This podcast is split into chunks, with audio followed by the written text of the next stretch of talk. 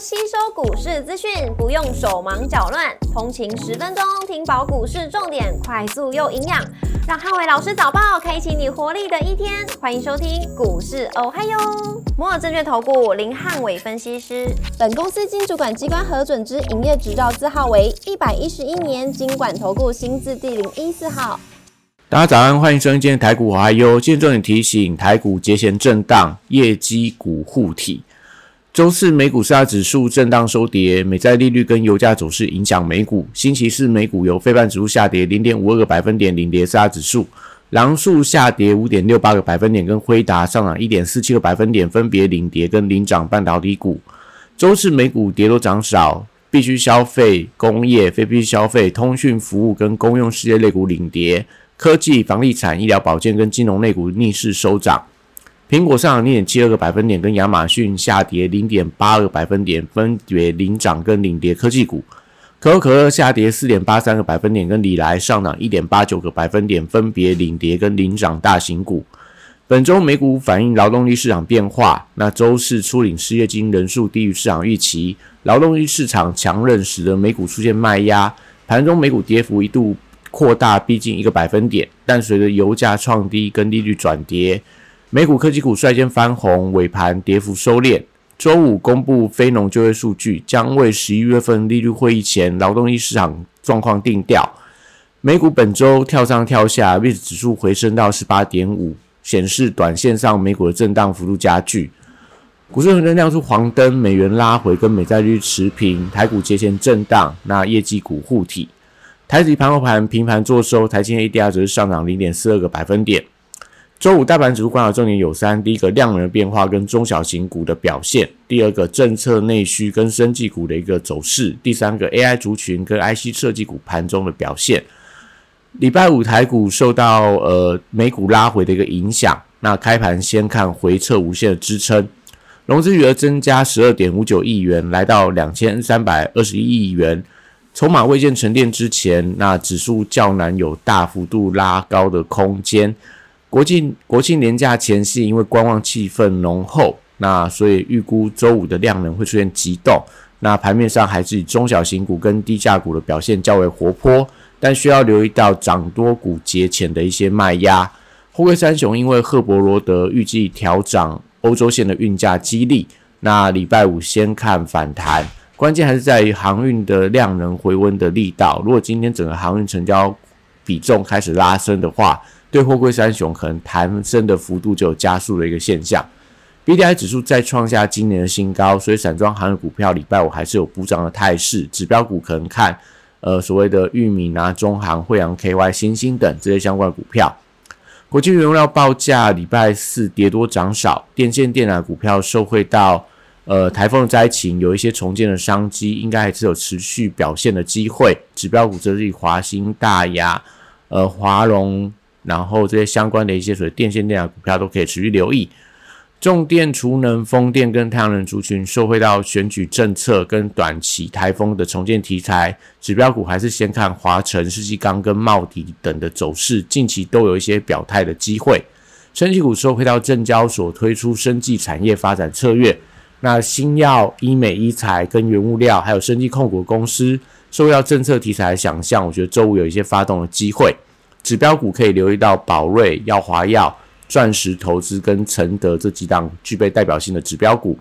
那汽车零组件族群则反映到业界的题材，相关的 AM 整车、车用 PCB 跟车用电子。那因为在量缩环境底下，以个股表现居多，都看到可能在一些所谓业绩比较亮眼的股票，今天应该都有一些发动的机会。光光族群跟文创股廉价之前，或许有一些押宝的买盘。那旅行社族群最近有反弹的迹象，可以特别的留意，像昨天的雄狮、凤华、甚至三富等等。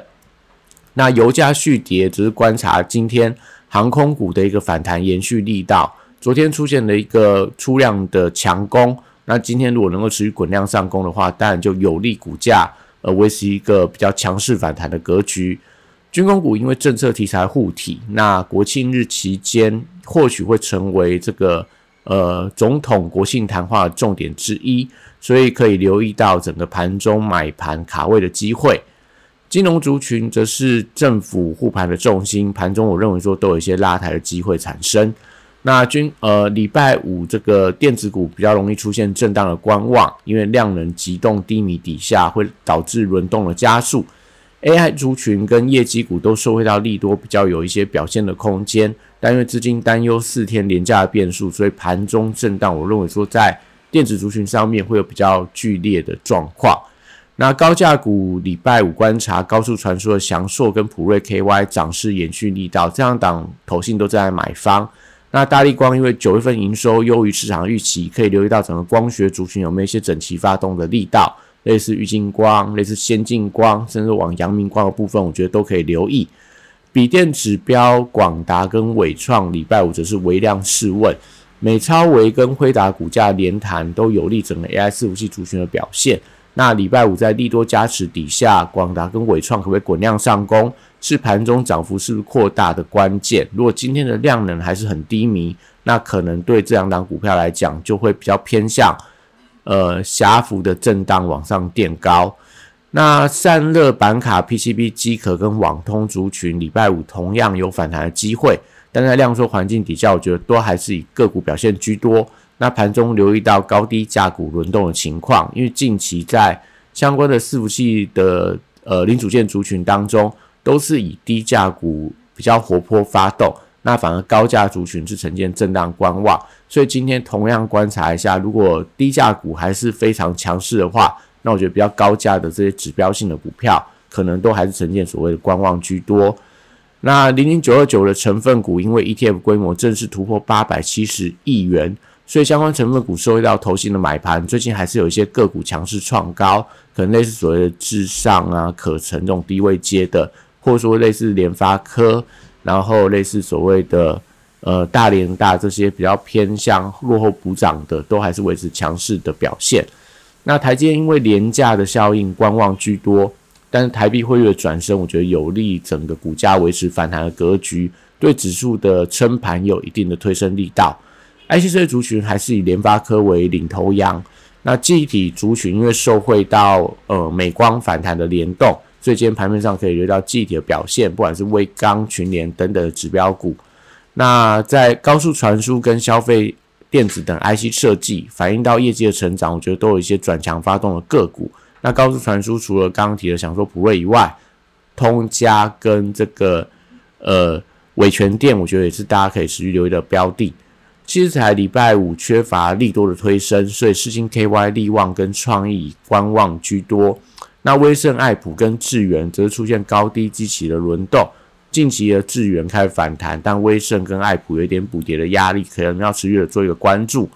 华为手机供应链受惠到业绩的题材，所以指标股的兆利、身家跟全新等等，礼拜五觉得都可以寻找一些介入的买点，去等待业绩的发酵。游戏股因为迎接廉价的商机，同时也具备防御的属性。那新向九月份的营收亮眼，还是游戏股当中的多方指标。软体股陆续公布九月份营收，部分交出亮眼的成绩单，搭配微软的 AI 助手题材，礼拜五觉得还是有一些个股持续的表现。不论是在所谓的华金、那微软，然后宏基资讯到所谓的麦达特等等，都是营收表现亮眼的，我觉得都在盘面上应该都有一些发动的机会。那以上今天台股我还有祝大家今天有美好顺心的一天。立即拨打我们的专线零八零零六六八零八五零八零零六六八零八五。摩尔证券投顾林汉伟分析师，本公司经主管机关核准之营业执照字号为一百一十一年经管投顾新字第零一四号。新规股票登录条件较上市贵股票宽松，且无每日涨跌幅限制，投资人应审慎评估是否适合投资。本公司与所推介分析之个别有价证券无不当之财务利益关系。本节目资料仅供参考，投资人应独立判断、审慎评估并自负投资风险。